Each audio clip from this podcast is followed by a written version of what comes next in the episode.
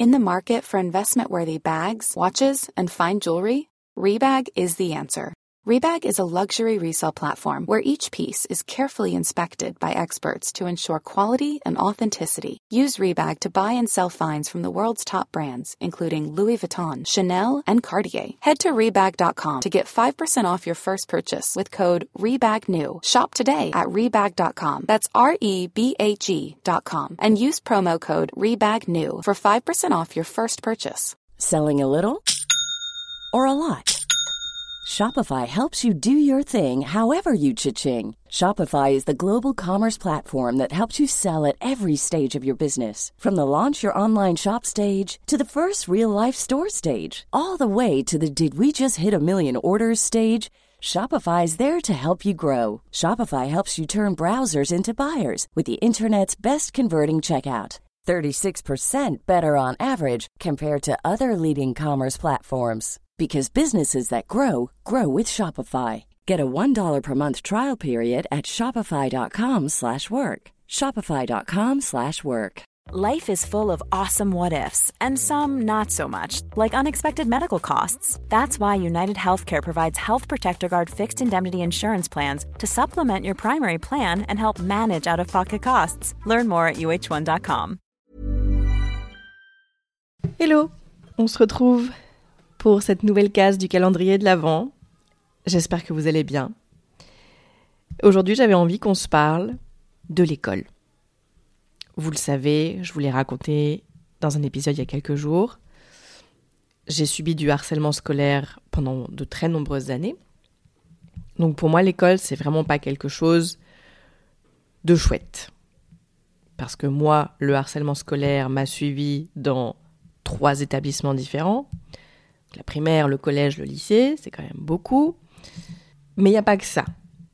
Le harcèlement scolaire, ça n'a pas été mon seul problème avec l'école.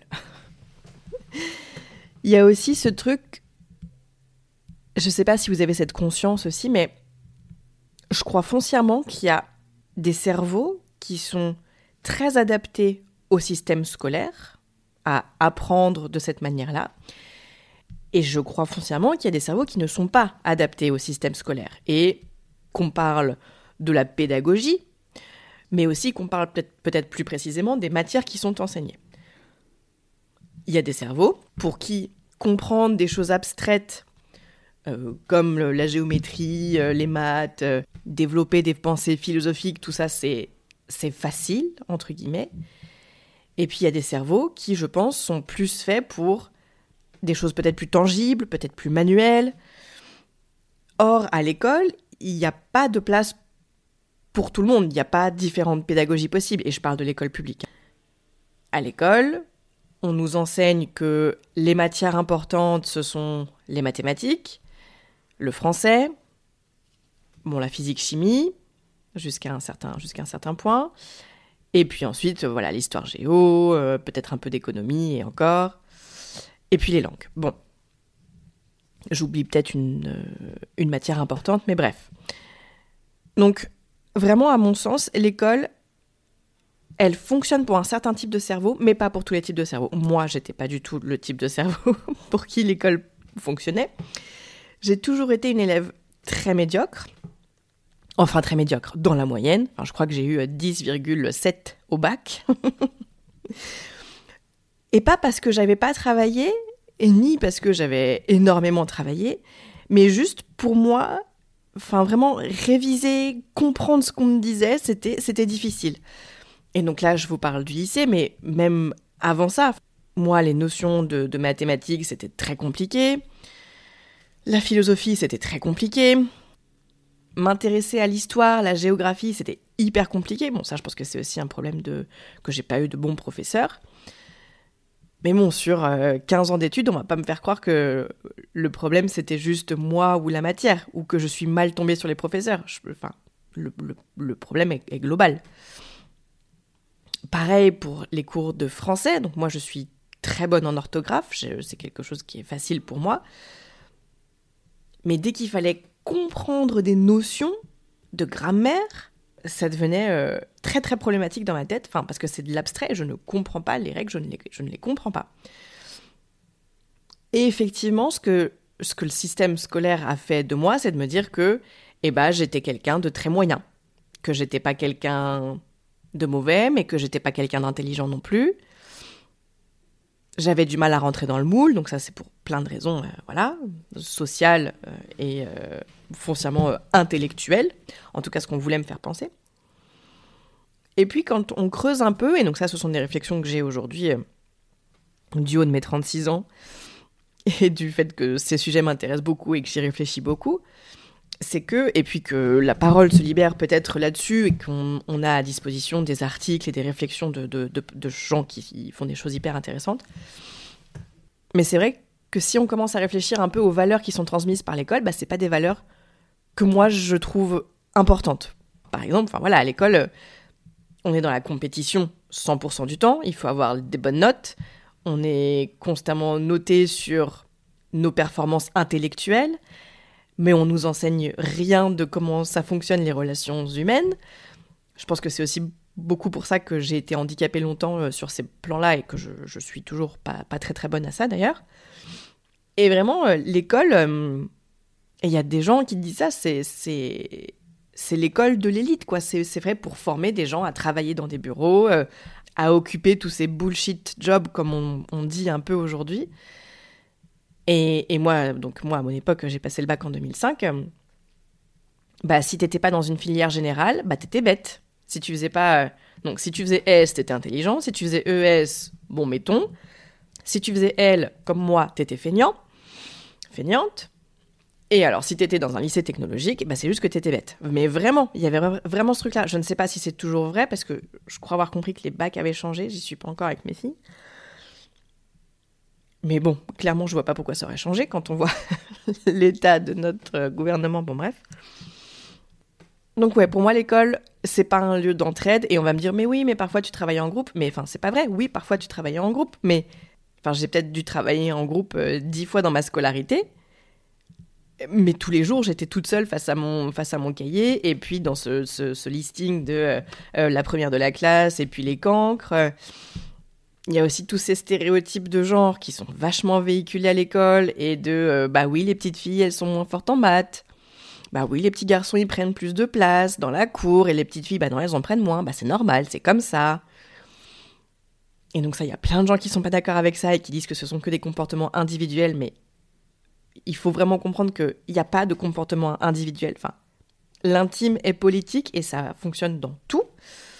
Qui vous êtes, oui, il y a une part d'inné, de comment vous êtes né, de votre tempérament, mais c'est une toute petite part de qui vous êtes. Tout le reste, c'est comment vous avez été modelé, façonné par votre famille, comment vous avez été éduqué par vos amis, par la société, par ce dans quoi on vit, par l'entourage, etc., etc. Et et si on est un petit pourcentage de personnes à commencer à se poser des questions sur tiens, c'est marrant, j'aimerais bien que ma fille, elle se sente capable d'être présidente de la République, euh, et le fait qu'il y ait 3% de femmes représentées dans le gouvernement, bah, c'est très problématique pour elles. Bah, ça, on peut pas se dire que bah non, euh, bah, c'est juste comme ça, c'est juste que ce sont les hommes qui ont intrinsèquement plus de facilité pour euh, occuper ce type de poste. Non, non, non, non, non, pas du tout. C'est une construction sociale, enfin vraiment, il faut comprendre ça. Mais ça, ça commence dès l'école. Il n'y a pas beaucoup de réflexion là-dessus de la, part du corps enseignant et de la part des institutions et de l'éducation nationale et tout ça. C'est là, j'aurais dû faire une toute petite parenthèse dès le début pour dire attention, moi je ne pointe absolument pas du doigt les enseignants, les professeurs, les institutrices les instituteurs. Je pointe du doigt un système qui est affreusement malsain. Il n'y a pas d'argent dans, dans l'éducation nationale, on ne donne pas d'argent aux professeurs, on les traite hyper mal, on supprime des postes, on fait des classes hyper grosses. Enfin bon. Il n'y a aucune reconnaissance sociale. Enfin, on dit que les, profs, ils ont 20 euh, semaines de congés par an, alors que, mais, enfin, tellement pas, quoi. Ils doivent bosser tout le temps, ces gens-là. Enfin, le fait est que des bons professeurs, des, bons des bonnes institutrices, c'est l'exception. Je sais qu'il y en a, mais il faut pas penser que ces gens-là sont la majorité et que nos enfants sont bien à l'école. Ça, je... le harcèlement scolaire, les suicides d'enfants, et puis, enfin, sans aller forcément jusqu'au suicide ou au harcèlement scolaire, mais juste tous ces enfants qui sont en échec et dont on se dit mon enfant est bête, mais en fait c'est pas ça la question, c'est pas ton enfant qui est bête, c'est ce système qui ne s'adapte pas à nous et qui demande à ce que tout le monde s'adapte à ce système-là qui a des valeurs qui moi me semblent très problématiques. Mais vraiment, je ne pointe pas du doigt les enseignants qui à mon sens font ce qu'ils peuvent. Et moi, les, enseignants que j'ai pu avoir, donc franchement, s'il y en a eu deux de bien ou trois de bien sur toute ma scolarité, c'était le bout du monde. Moi, j'avais des enseignantes euh, qui étaient alcooliques, qui venaient en cours euh, plus, plus capables euh, d'aligner trois mots. Des enseignantes qui m'ont dit des, choses horribles, que j'arriverais jamais à rien. Enfin bon, bref.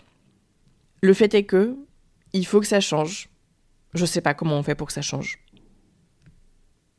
Mais je pense qu'il faut prendre conscience de tout ça. Et peut-être discuter avec les professeurs, discuter avec les directrices et directeurs, peut-être faire venir des intervenants. Il y a des, gens qui font des choses très très bien. Euh, j'écoutais notamment le podcast euh, du cœur sur la table de Victoire Toyon euh, la semaine dernière ou la semaine d'avant sur c'est quoi l'amour maîtresse?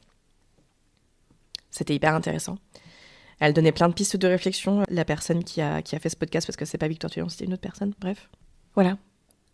Cette case, comme un peu toutes, ne menait pas forcément à quoi que ce soit, pas forcément à une conclusion. Je vous, comme d'habitude, je veux juste créer de la conversation.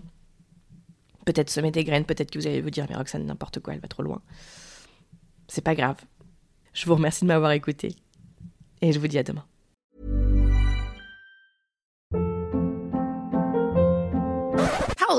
What was that? Boring. No flavor. That was as bad as those leftovers you ate all week. Kiki Palmer here, and it's time to say hello to something fresh and guilt-free. Hello Fresh. Jazz up dinner with pecan-crusted chicken or garlic butter shrimp scampi. Now that's music to my mouth. Hello Fresh. Let's get this dinner party started. Discover all the delicious possibilities at hellofresh.com. Hi, I'm Daniel, founder of Pretty Litter. Did you know cats tend to hide symptoms of sickness and pain? I learned this the hard way after losing my cat, Gingy. So I created Pretty Litter, a health monitoring litter that helps detect early signs of illness by changing colors, saving you money and potentially your cat's life. Pretty Litter is veterinarian developed, and it's the easiest way to keep tabs on your fur baby's health right at home. Go to prettylitter.com and use code ACAST for 20% off your first order and a free cat toy. Terms and conditions apply. See site for details.